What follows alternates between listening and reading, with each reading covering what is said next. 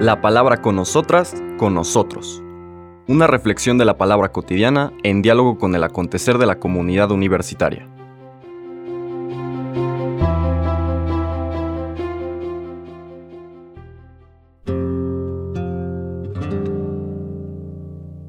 Hola, buenos días. Bienvenidas, bienvenidos a la palabra con nosotras, con nosotros, de este miércoles 26 de abril de la tercera semana de Pascua. Habiendo dejado el Evangelio de Juan por la fiesta de ayer de San Marcos, hoy lo retomamos en el capítulo 6, pero pues quedó un segmento que no pudimos leer ayer por haber leído el de Marcos, y ahora lo retomamos en el 35 y 40. Lo que no pudimos leer ayer, por eso fue el inicio de la explicitación del Señor Jesús en este discurso un poco más extenso, que se desarrolla, nos dice el texto, en la sinagoga de Cafarnaúm.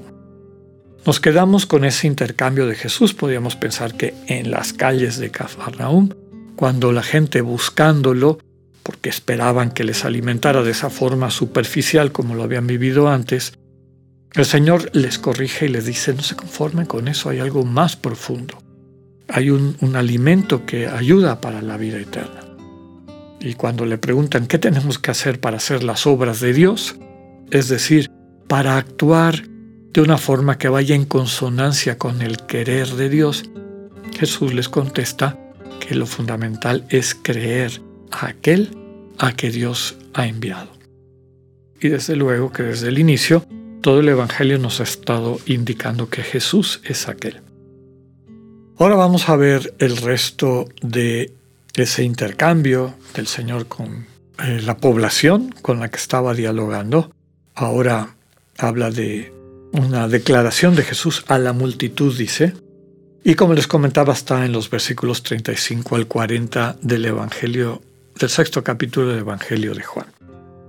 En aquel tiempo Jesús dijo a la multitud, yo soy el pan de la vida. El que viene a mí no tendrá hambre, y el que cree en mí nunca tendrá sed.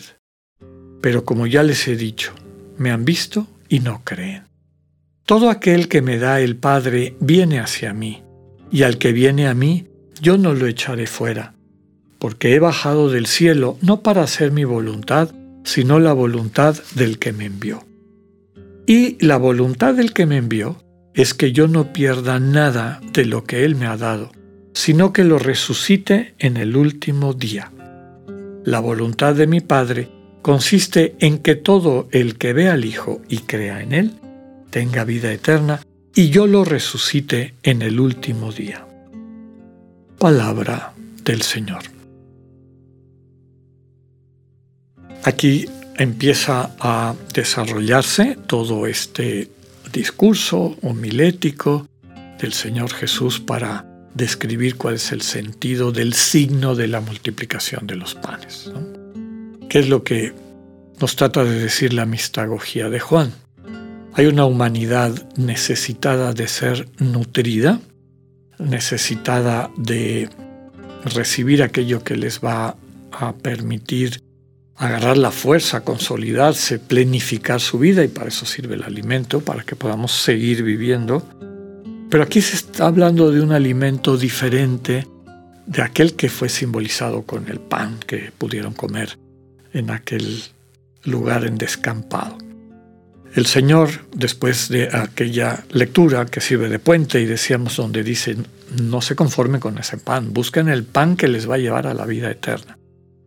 Y aquí está respondiendo a esta inquietud de las personas de poder tener acceso a ese pan. Danos de ese pan. Y les dice, yo soy el pan de la vida. Yo soy el pan de la vida. Es decir, yo tengo la capacidad de nutrirles, de alimentarles para que alcancen no la vida de Dios, que es para la que sirve el otro pan, sino la vida de Zoé, la vida plena, la vida que no se acaba. Yo soy el que alimenta para eso, el que les capacita, el que les lleva finalmente a poderla experimentar. El que viene a mí no tendrá hambre, es decir, hambre de plenitud humana, hambre de plenitud de vida. que a veces andamos buscando a ciegas sin entender en dónde la vamos a encontrar. La manera como el Señor nos ama, nos nutre, desde luego es a través de su amor y su amor vivido como entrega interpersonal. Alguien que nos ama personalmente y que está dispuesto a entregar su vida toda por nosotros, para darnos vida, en la medida en que lo necesitemos. Como una buena parte de lo que necesitamos es ser sanado, sanadas de las heridas que el egoísmo nos ha dejado, pues el Señor en la cruz asume esas heridas, esas heridas del egoísmo que nos lastran, que nos oprimen a nosotros, a nosotras, a toda la humanidad. Entonces el Señor, a través de eso, nos da vida, esta vida plena. Y quienes se acercan a Él, por lo tanto, ya no tienen hambre, hambre de esta vida de plenitud, sino que van siendo saciados, saciadas. El que cree en mí nunca tendrá sed. El que confía en mí nunca se sentirá necesitado en ese sentido como de fuerza como necesidad imperiosa. Hay pocas cosas que son tan imperiosas en la experiencia humana que tener sed. Que el hambre nos la podemos medio aguantar, pero la sed es realmente fuerte, ¿no? Nos mueve. Entonces, quien tenga confianza en el Señor Jesús no va a vivir con esa sensación de angustia, de encontrar, como decíamos, el sentido de la vida, de consolidarse en su identidad como persona, que finalmente la única forma de poder alcanzar eso es entablar una relación de amor profundo, de amor recíproco, y eso es lo que el Señor nos quiere dar, como lo irá explicitando en el resto del discurso. Aparece un problema aquí que después va a desarrollar una controversia. Parece que hay unos que creen en Jesús y otros que no creen en Jesús. Ya les he dicho, me han visto y no creen. Todo aquel que me da el Padre viene hacia mí, y al que viene a mí no lo echaré eh, fuera.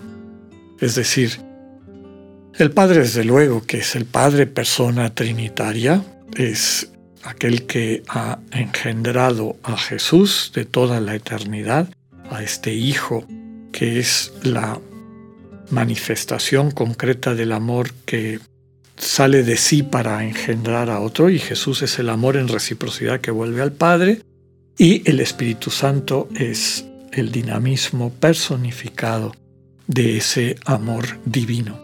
Y los tres juntos en un amor recíproco que les hace ser uno, es el Dios a cuya imagen hemos sido creados, este amor que no puede mantenerse en sí mismo, sino que se desborda en toda esta maravilla de la creación. Entonces, el que me da el Padre viene a mí. Recordemos que el Padre es la fuente del amor. El que percibe este amor que es el origen de su vida, y Jesús diría, y también de mi vida, porque el Padre es el que lo engendra a él, yo lo resucitaré el último día. Yo le daré esta vida que trasciende la muerte. Y la voluntad del Padre, nos dice al final de la lectura del día de hoy, es que todo el que vea al Hijo, y acuérdense, lo hemos dicho varias veces, la importancia de este verbo en todos los evangelios, pero en particular en el Evangelio de Juan. Ver al Hijo, desde luego, no con los ojos del el cuerpo, digamos, sino con los ojos del corazón, con los ojos del Espíritu. Y todo creyente, todo verdadero cristiano, cristiana, es aquel que ha visto al Señor, que ha experimentado la presencia amorosa, comunicativa, comprometida de el resucitado, de, de Jesús resucitado, con Él, con ella.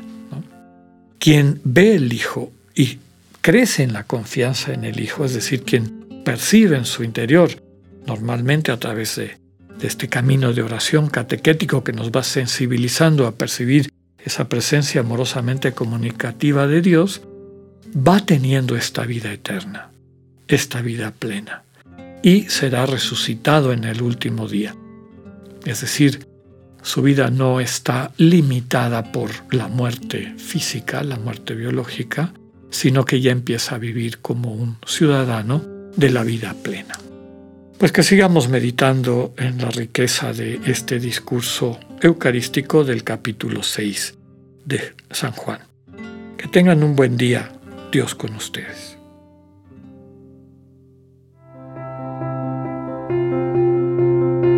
Acabamos de escuchar el mensaje del Padre Alexander Satirka. Escúchalo de lunes a viernes a las 8.45 de la mañana por radioiberoleón.com, a través de nuestra app gratuita para iOS y Android o por Spotify.